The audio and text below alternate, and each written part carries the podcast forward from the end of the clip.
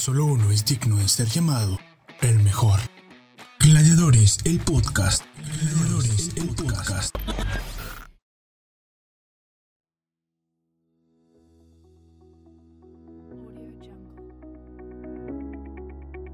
Gente, ¿qué tal? ¿Cómo están? Bienvenidos a Gladiadores, el podcast.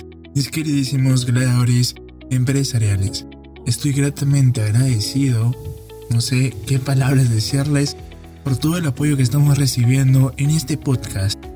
Y bueno, aclarando un punto importante es que en la entrevista del anterior episodio, si bien es cierto, si, si hubo una entrevista, si hubo una invitada, si hubo un invitado, no, vamos a saber, es, esa parte, esa parte de invitado o invitada no lo voy a decir, pero si hay pruebas de que lo que he dicho, porque fui yo mismo el entrevistado, el que hizo de entrevistado, porque no quería involucrar a ninguna persona de mi cercanía o que tengan un vínculo cercano a mí, ya que esto puede traer ciertas eh, medidas no tan buenas, no tan bien intencionadas contra estas personas a las cuales estimo mucho. Por lo cual, profesor, que usted también está escuchando, porque este podcast nace del profesor de radio digital, eh, tengo todas las pruebas y el lunes se las presento y le explico detenidamente cómo ha sido este proceso y por qué lo he hecho así. Bueno, sin más, sigamos con este podcast. Bien, quería hablar sobre el branding y el branding es importante porque ya se los había dicho y ya les había adelantado un poco de lo que es el branding, al menos la base fundamental del branding, que son los touch points. ¿Qué son los touch points, Alfredo? Los touch points son esos puntos de contacto que te dije del restaurante para que un cliente diga, wow, qué bien me han atendido, me siento, me siento satisfecho y además he recibido un buen servicio. Esto es una ganga. Y bueno, se sienten bien, ¿no? Han pagado y han recibido más de lo que esperaban. Bueno, ese es un buen branding. Otra cosa para desarrollar un buen branding es que cada uno de nosotros, cada persona, cada CEO, cada fundador, tiene que desarrollar bien su marca personal. Están las redes sociales como LinkedIn, están las redes sociales como Facebook, como YouTube, en donde te puedes envolver, puedes envolver toda tu marca personal y desarrollar una marca potente. Y que esto beneficie a la empresa en la que estés trabajando o en la que hayas fundado o a la que estés representando. Todos tenemos un branding como tal una marca y la, la debemos saber aprovechar y sacarle el máximo provecho. Otro punto importante para tener un buen branding, mira, fíjate que ya te estoy dando dos puntos importantes. Uno, los touch points, otro, el branding personal. Y tres, yo creo que un branding bueno en una marca personal, tanto como empresarial, es el timbre, el tono de comunicación. Por ejemplo, si tú buscas una empresa que sea confortable, que sea segura, que sea familiar, que te proteja a ti y a tu familia, que te dé fortaleza, que te dé seguridad, bueno, estaríamos hablando claramente o bien de una marca de autos como la de Volvo, o bien de un agente de seguros, o también quizás de un banco. Entonces, acá, un punto importante, en el branding personal, vamos a dividirlo esto, esto en dos partes, branding personal y branding empresarial. En el branding personal vamos a tener una persona que va a tener un tono de voz masculina. Algo como por ejemplo esta voz, creo. Mi voz, mi voz es un poco masculina. Una voz firme, una voz elegante, una voz fuerte, una voz que contempla tus oídos. Pero también en las empresas, para irnos a este punto, las empresas van a comunicar ese tono. ¿Y cómo? A través de los spots radiales, spots televisivos, a través de las piezas gráficas, a través de los colores usados. Y todo esto va contribuyendo al branding. Bien, ya van tres a. Vaya van tres. Ya van tres puntos que te voy diciendo. Ahora, falta el cuarto.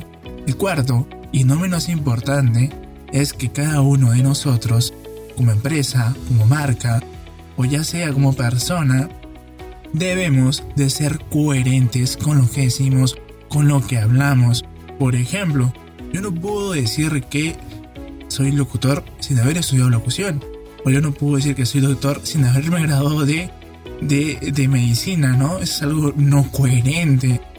Y en esto, créanme, hay unas marcas, hay ciertas marcas, ciertas empresas que son en cierta medida esquizofrénicas, porque dicen una cosa y hacen otra. Esto claramente es una, un supuesto, una, una frase, porque la esquizofrenia es totalmente diferente. Eh, pero sirve para el ejemplo. Eh, por ejemplo, Movistar. Movistar dice que te va a ofrecer los mejores servicios, el mejor plan, te va a tener siempre cautivo. Cautivo. Mira, mira esta palabra que estoy usando, cautivo. Te va a tener siempre cautivo, te va a tener fidelizado, te va a tener súper leal a su marca.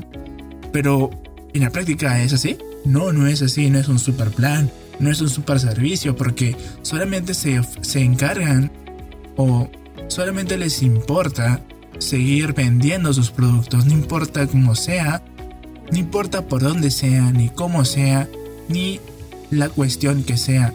A ellos les importa vender, sí o sí.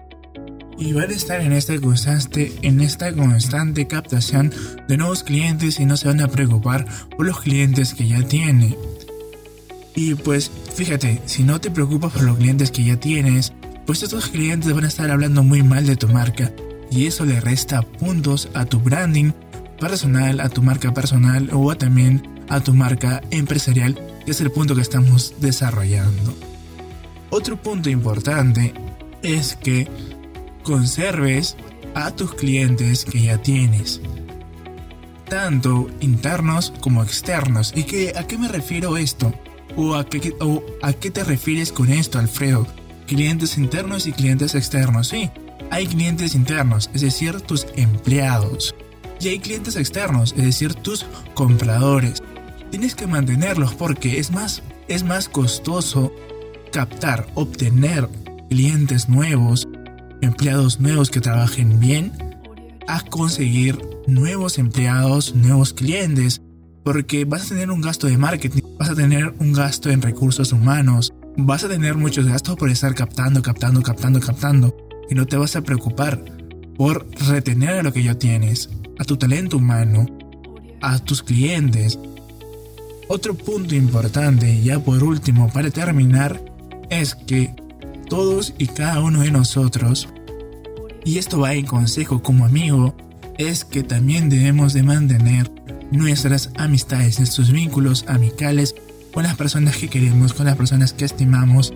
Siempre una llamada, un mensaje de texto, siempre ayuda porque créanme, créanme, en cada empresa, en cada negocio, ya sea de podcast, ya sea de radio, en un negocio de refrigeración, en un negocio de gorras, en un negocio de, comidas. Bueno, en cualquier tipo de negocio es importante las relaciones sociales.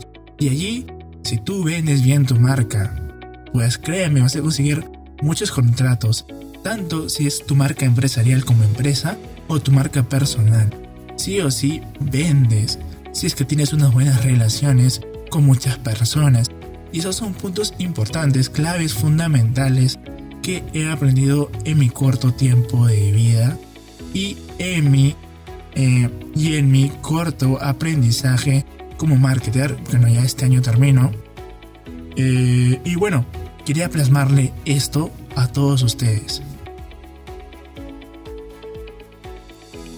Y bueno, bueno, bueno, me olvidaba, me olvidaba. Un punto importante para conservar tu marca es que Netflix se creó a partir de un, de un a partir de un mal servicio de Blackbuster, este gigante que streaming de películas online, pues se creó justamente a través de otra plataforma eh, tradicional, una plataforma presencial de alquiler de películas. Y pues créanme, un mal, un mal servicio puede dar pie a otro buen servicio. Recuerda eso, un mal servicio que tú puedas ofrecer puede ser el inicio de un nuevo competidor muy fuerte. Solamente recuerda a Blackbuster y a Netflix. Bueno gente, ahora sí los dejo, ya me estaba olvidando de esto. Bye bye gente.